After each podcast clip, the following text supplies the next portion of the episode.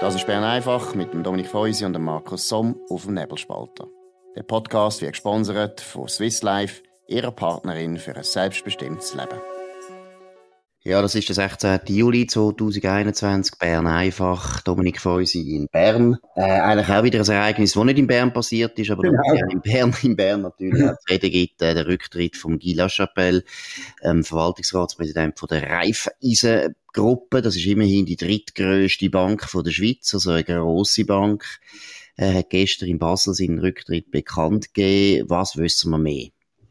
Ja, also er hat eine Liebschaft in der Bank ähm, und das ist immer komplizierter geworden, zum ein bisschen, äh, keep the long story short. Nein, und er hat offensichtlich der Liebschaft auch interne Dokumente gegeben, Strategiepapier, äh, es kursiert ein Mail, wo er sagt, ja, eigentlich darf ich dir das nicht geben, aber ich gebe es dir jetzt gleich.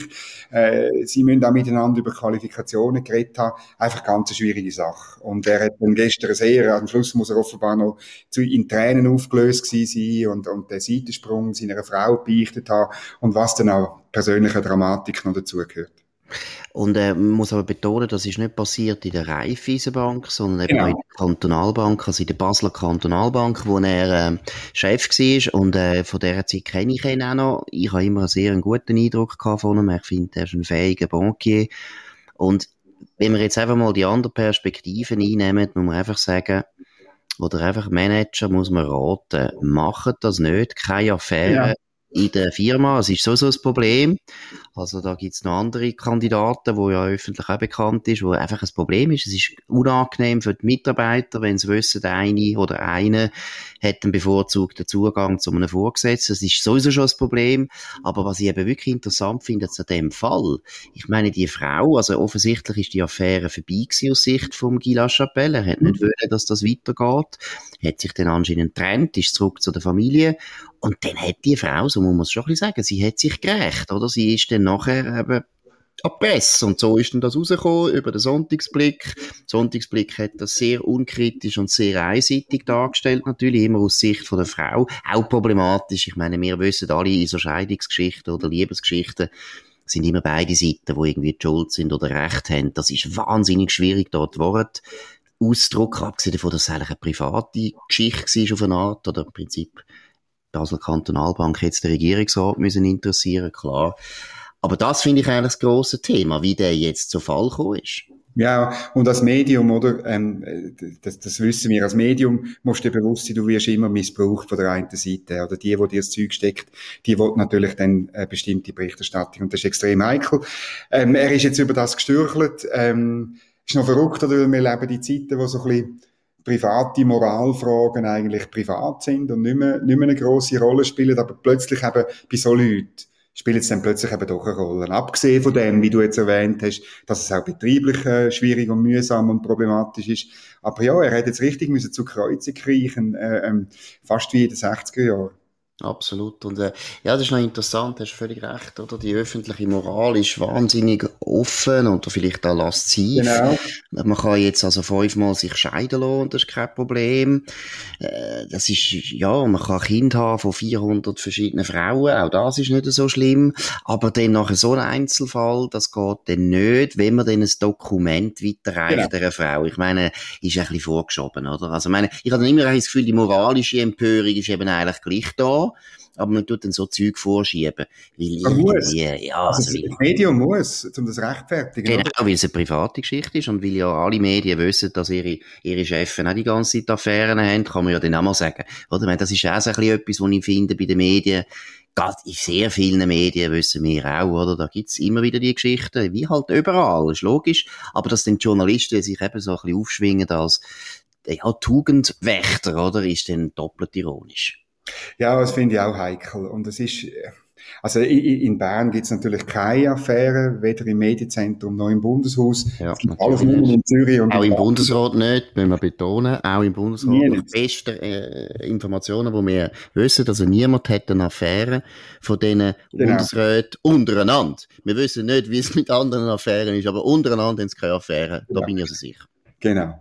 Gut, aber es ist schade irgendwo, finde ich eben, ich meine, die Raiffeisenbank ist eine grosse Bank, eine wichtige Bank, ist eine Bank, die Kunden hat, die überall in der Schweiz sind, auch teilweise viele, ja, kleine Unternehmen und auch einfache Leute, weil eben genau die Raiffeisenbank ja immer so ein bisschen gegolten hat als zwar eine Bünzli-Bank, aber wenigstens stabil und solid und man hat ihr vertraut und es ist nicht gut, dass die Bank jetzt eigentlich fast nie mehr aus den Schlagzeilen rauskommt. Es hört nicht mehr auf, obwohl ja, es ist jetzt ein Zufall, dass es so gekommen ist, aber eigentlich ist das einfach nicht gut.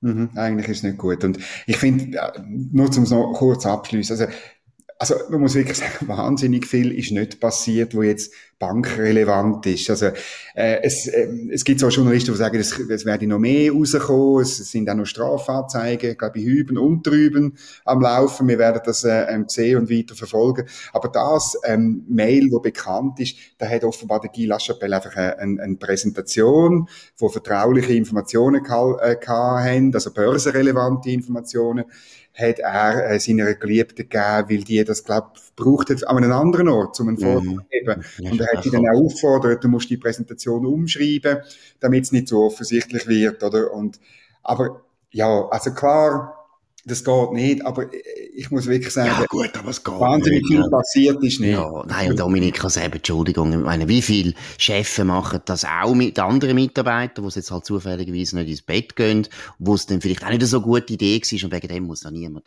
zurücktreten. Also, Entschuldigung. Ja. Also ist also schon, es ist schon massiv übertrieben letztlich, was es da gelaufen ist. Und, und wie gesagt, ich finde auch die, die, der doppelte Standard, dass man eben eigentlich sagt, es ist alles okay heute, kann man ja diskutieren, ob das soll so sein. Ich finde ja, ja. das auch okay. Ich finde es eigentlich auch richtig, dass man sagt, Privatleben ist frei und die Leute können machen, was sie wollen.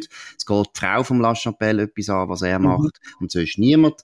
Aber eben, dass man dann eben gleichzeitig da so kariert, dann geht, dem das vorrechnen. Nur weil er ein Bankier ist. Also da kommt dann auch noch ein bisschen drauf an. Weißt du, das, das spielt auch noch ein bisschen Rolle. Mhm. Ob jetzt ein linker Nationalrat, wo seine, ich weiss nicht, Mitarbeiterin nachher eine Affäre hat, äh, das ist dann nicht so ein grosses Thema für den Sonntagsblick. Noch etwas anderes ist massiv übertrieben äh, und damit möchte ich äh, das Thema ein bisschen wechseln und in, die Politik gehen. Wir haben noch eine Partei, die wir noch wollen, ähm, besprechen, nämlich die SVP, die größte Partei. Ich glaube, es ist massiv übertrieben gewesen, was man gesagt hat nach der letzten Wahl, wie die Partei in einer Formschwäche ist. Ähm, äh, ich ich glaube, also es ist ein bisschen banal, aber die Partei ist nie so gut organisiert gewesen, die Partei als solches, wie man sie aufgeschrieben hat in den letzten 30 Jahren. Und sie ist jetzt in den letzten zwei Jahren nicht so schlecht gewesen, wie man sie abgeschrieben hat. Wie siehst du das? Ja, also erstens mal muss man einfach zugeben, seit dass die SVP 1900, glaube ich, wenn es 95, das ist die erste Wahl gewesen, wo man es gemerkt ja, hat, gell? Ja, ja. 1995, seit sie also dort zugelegt hat und immer wieder zugelegt hat, jedes Jahr zugelegt hat, in allen Kantonen, in der Schweiz sowieso, hat man immer mehr, also wir Journalisten haben immer den Niedergang vorausgesagt. Und zwar gerade unmittelbar. Jetzt ist er so fertig. Jetzt ist Christoph Blocher fertig. Jetzt ist der SVP fertig. Also die Journalisten haben immer ein bisschen übertrieben. Ich sehe es auch ein bisschen so, man hat sicher die Formschwäche von der Partei natürlich teilweise auch mit einer gewissen Freude, mit einer gewissen Genugtuung stärker rausgestrichen. Gleichzeitig bleibt es natürlich wahr, sie haben die Wahlen deutlich verloren, haben auch ein Problem gehabt bei den eigenen Leute, das ist ja das Problem. Mhm. Also das ist ja das größte Phänomen gewesen, dass die Leute sind daheim geblieben im Berner Oberland und im Zürcher Wieland, die sind gar nicht wählen, weil sie irgendwo nicht so inspiriert sind. Dann müssen wir eben noch sagen, warum. Also, ich finde, du hast recht, oder? Man hat es übertrieben. Gleichzeitig glaube ich schon, die Partei ist sicher mehr mit sich selber beschäftigt als noch vor zehn Jahren. Und äh, da ist jetzt einfach der Big Elephant in the Room. Und das ist klar, das ist der Christoph Blocher, der jetzt äh, reden, halt über 80 ist und, und sicher nicht mehr die, also er ist eben immer noch die dominante Person in dieser Partei. Trotzdem ist er über 80, er kann er ja nicht mehr die Rolle spielen jetzt in der Partei. Er will sie ja nicht mehr spielen, muss man auch sehen. Aber es ist nicht ganz klar, wer das riesen, riesen, riesen Loch kann ausfüllen, wo er natürlich hinterlässt, weil er ist ein, ein sehr großer Politiker für die Partei. Ja, aber jetzt bleiben wir noch dran. Ähm, welche Rolle spielt denn heute noch? Ja gut, das ist äh, teilweise natürlich auch nicht so richtig bekannt, wie stark er natürlich immer noch involviert ist in wichtige strategische Entscheidungen, wie, ja, wie näher er ist bei den wichtigen Leuten und mit denen durchaus immer noch redet. Nein, also er ist, das würde ich also schon gar nicht unterschätzen. Also ich bin absolut überzeugt, dass man dann, wenn er, und für den reden wir ja nicht, aber einfach, wenn er dem wirklich nicht mehr kann, aus gesundheitlichen Gründen oder aus Altersgründen, wird man es dann viel stärker noch merken. Und mhm. was ich als zweites Problem sehe, ist eben, die Nachfolge ist eben eigentlich nicht klar in der Partei, oder? Ja. Das, ist, ist, das ist auch da, wo die Partei belastet und auch die Fraktion. Ich meine, da weißt du auch aus dem Berner Bundeshaus, die Stimmung in der Fraktion ist Katastrophe, ist nicht gut, oder? Die Leute fühlen sich nicht wahnsinnig wohl, da gibt es viele Gründe, oder? Teilweise ist man mit der, mit der Fraktionsführung nicht so einverstanden, man ist mit der ganzen Parteiführung nicht einverstanden. Dann ist auch ein Big Elephant in the Room, ist natürlich Magdalena Martullo, eine sehr mhm. dominante, starke, hochbegabte Unternehmerin, wo aber politisch natürlich noch nicht die Rolle spielt oder spielen kann, wo der Vater gespielt hat in dieser Partei. Ob sie sie je kann spielen, weiß ich nicht. Müssen wir schauen, aber das ist auf jeden Fall noch nicht der Fall. Und dann gibt es eben mehrere Epigonen vom Christoph Blocher, wo aber nicht nicht, äh, einfach nicht das Gewicht haben, wo sie vielleicht wollten oder wo die Partei auch bräuchte. Ich meine, es müsste wieder ein bisschen eine klarere Führung sein und das, glaube ich, ist heute ein Riesenproblem für die Partei. Ich habe bisschen den Eindruck, also es ist, das ist ja auch in anderen Parteien so, oder? Du hast die, wo sich voll reinknündeln in die Politik. Ähm, entweder will es nur das machen, äh, das gibt's auch, das finden wir nicht wahnsinnig gut. Wir, wir, wir wollen eigentlich äh, Milizpolitiker. Ähm, ähm, aber es gibt natürlich auch Leute, die Milizpolitiker sind, sich trotzdem sehr reinknien, ihre Dossier lesen, sich konzentrieren auf die Arbeit, die einer oder zwei Kommissionen, das Zeug lesen und so weiter. Und dann hast du halt in jeder Fraktion die, die das nicht so machen. Und ähm, bei der SVP ist, das ist immer ein bisschen so gewesen, dass der Christoph Blocher der war, der mit einem fast übermenschlichen Arbeitseinsatz die Sachen nicht nur von der eigenen Kommission, sondern mehr oder weniger alle Sachen gelesen, verarbeitet hat, muss er zwar auch sagen, er hat eine wahnsinnig schnelle Auffassungsgabe, also äh, er hat schnell gemerkt, wo, wo er muss lesen und hat vielleicht nicht immer ganz alles gelesen in, in allen Dossiers. Aber ich habe wirklich, wenn ich Fraktion ein bisschen anschaue in der SVP, ist es ein bisschen so, dass man auch intern Diskussionen hat, oh du, aber der Sepp in dieser Kommission, der macht nie etwas und der fehlt und der kommt nicht raus und, und, und seine Anträge sind komisch oder so. Also da fehlt ein bisschen die ordnende Hand, wie du es vorher, würde ich auch sagen, wie du gesagt hast, die Strategie, auch der Entscheid, auf was wir uns konzentrieren, mhm. was wir ein bisschen laufen nebenbei, oder? Wo gehen wir voll uns drin rein? Das ist ein bisschen eine Partei, die ein bisschen am Suchen ist und, und sich noch nicht ganz gefunden hat. Ja, ich glaube, die Disziplin hat total nachgelassen, oder? Also früher noch, genau wie du sagst, oder?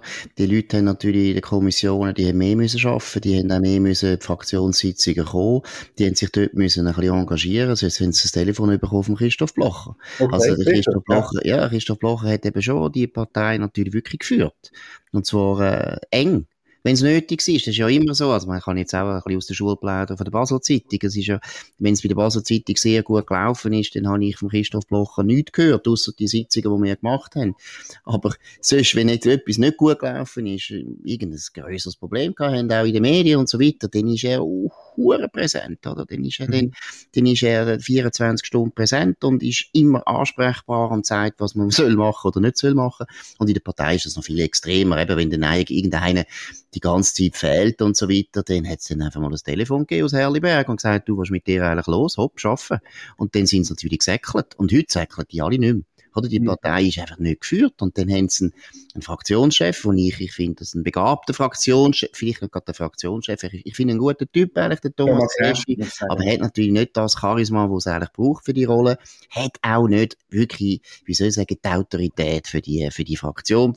Sehr viele Leute mögen den überhaupt nicht in der Fraktion, man, man hat ihn richtig nicht gern.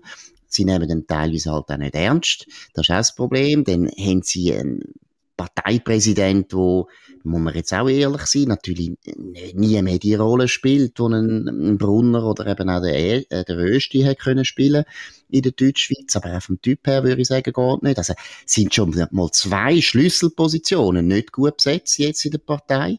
Denn Martullo habe ich gesagt, dort ist eben das Problem, dass die in dem Sinn natürlich wahnsinnig starke Person ist dieser Partei, aber auch nicht un unumstritten.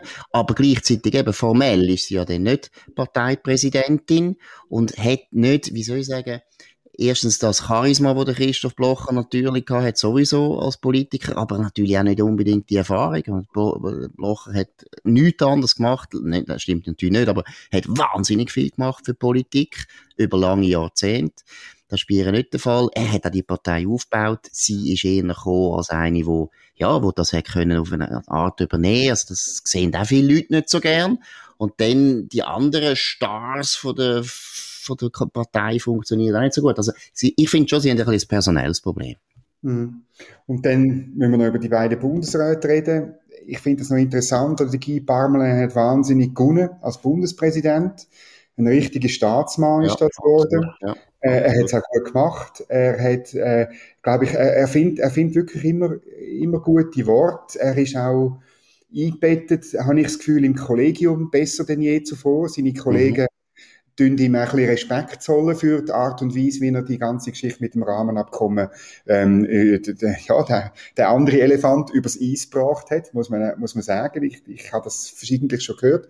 Und dann auf der anderen Seite der Maurer, ähm, ein langjähriger Bundesrat, gewiefter Fuchs, ähm, es gibt aber immer wieder Gerüchte, dass es ihm gar nicht mehr so gefalle, ähm, aber letztlich äh, gehört man trotzdem wieder. Ich meine, er, er, er soll unbedingt bleiben. Und zwar, weil das natürlich eine strategische Position ist an der Spitze vom Finanzdepartement. Das ist ganz entscheidend. Äh, und, und äh, die politischen Gegner, insbesondere die SP, würden natürlich liebend gern das Finanzdepartement übernehmen. Dann, dann bist du dort, wo das Geld reinkommt.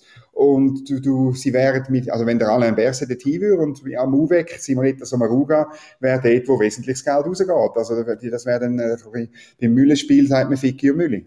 Absolut. Und vor allem bei der Sommaruga bin ich eigentlich, bei der Simonetta Sommaruga bin ich eigentlich fast sicher, dass sie nicht mehr antritt nach der nächsten, also die Legislatur ist die letzte. Habe ich eher das Gefühl, sie wird zurücktreten.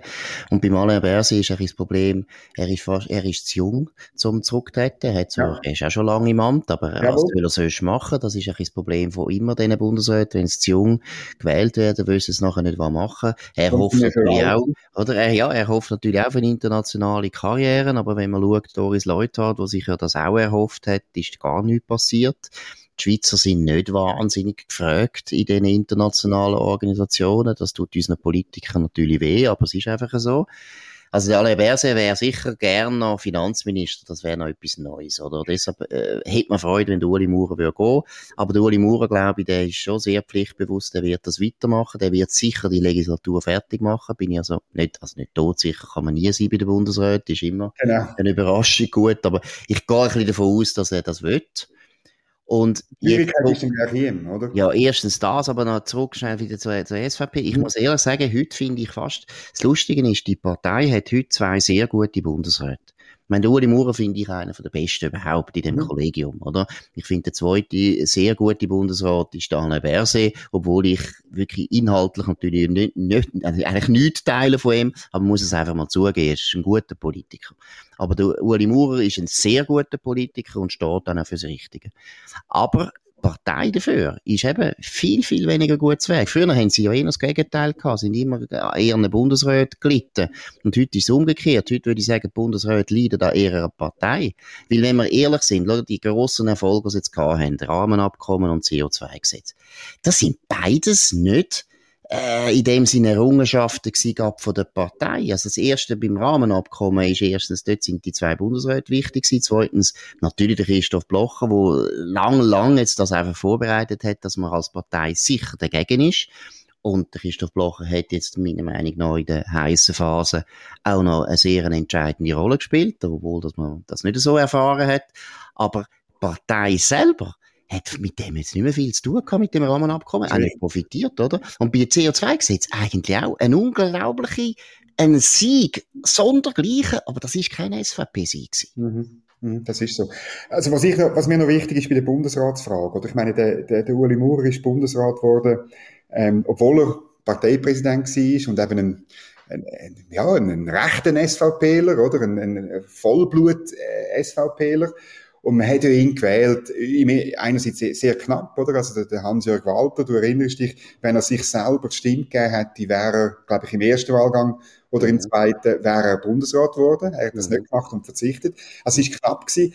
Ähm, und er ist trotzdem geworden, auch ein bisschen, ich kann mich an die Stimme gut erinnern, so gerade in der Mitte hat man das Gefühl, ja, jetzt haben wir den Blocher, haben wir vier Jahre vorher abgewählt, jetzt, ähm, also ja, ein paar Jahre vorher, jetzt ein bisschen aus schlechtem Gewissen hat man ihn jetzt genommen, oder der Uli Maurer. Mhm. Und ich bin fast sicher, wenn der Uli Maurer zurücktreten würde, dann würde man eben wieder, äh, die SVP hat immer das Problem, dass sie dann ein Ticket aufstellt und die politischen Gegner wählen einfach den, wo sie das Gefühl haben, ist der Schwächste.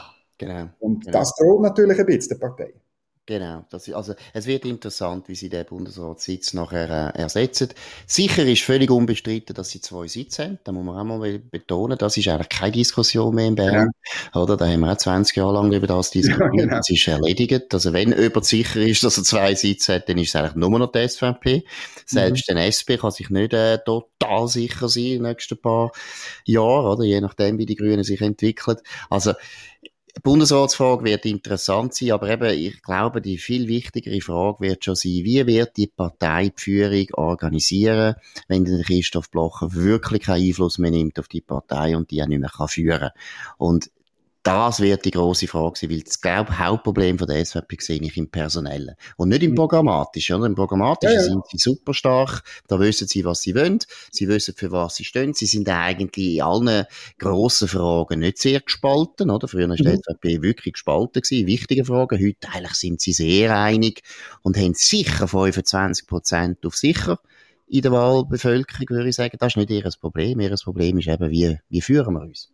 Mhm. Ich glaube auch, wie führen wir uns und dann halt immer auf der rechten Seite, wie bringen wir die Leute an Turnen, sei es bei Abstimmungen oder bei Wahlen. Ich meine, das ist, das ist das grosse, die grosse, grosse Fragezeichen, auch wenn man an die nächsten Wahlen denkt. Absolut. Und deshalb fehlen natürlich Tenöre, oder? Sie haben jetzt Gott verdeckel fast mhm. keine Tenöre mehr, wo man, wo man sagt, das sind jetzt die wichtigen Leute und die kommen immer wieder in den Medien und die sind einfach gut und die sind super oder die sind charismatisch. An dem fehlt, an dem fehlt es jetzt, oder? Mhm. Ja gut, das ist Bern einfach gewesen. Eine von der letzten Sendungen für mich, bevor ich jetzt zwei Wochen in die Ferien gehe. Aber die Sendung geht weiter auf dem gleichen Kanal und zur gleichen Zeit mit dem Dominik Feusi als Touchmeister. Und er wird jetzt ein paar andere Leute von der Redaktion mal vorholen, wo ihr seht, dass die genauso intelligent sind wie ich. Und von dem her wünsche ich euch allen eine gute Zeit. Wir hören uns wieder äh, in zwei Wochen. Aber Bern einfach, wie gesagt, am nächsten Montag zur gleichen Zeit auf dem gleichen Kanal. Merci für die Aufmerksamkeit. Das war Bern einfach mit Dominik Feusi und Markus Somm auf dem Nebelspalter. Der Podcast wird gesponsert von Swiss Life, ihrer Partnerin für ein selbstbestimmtes Leben.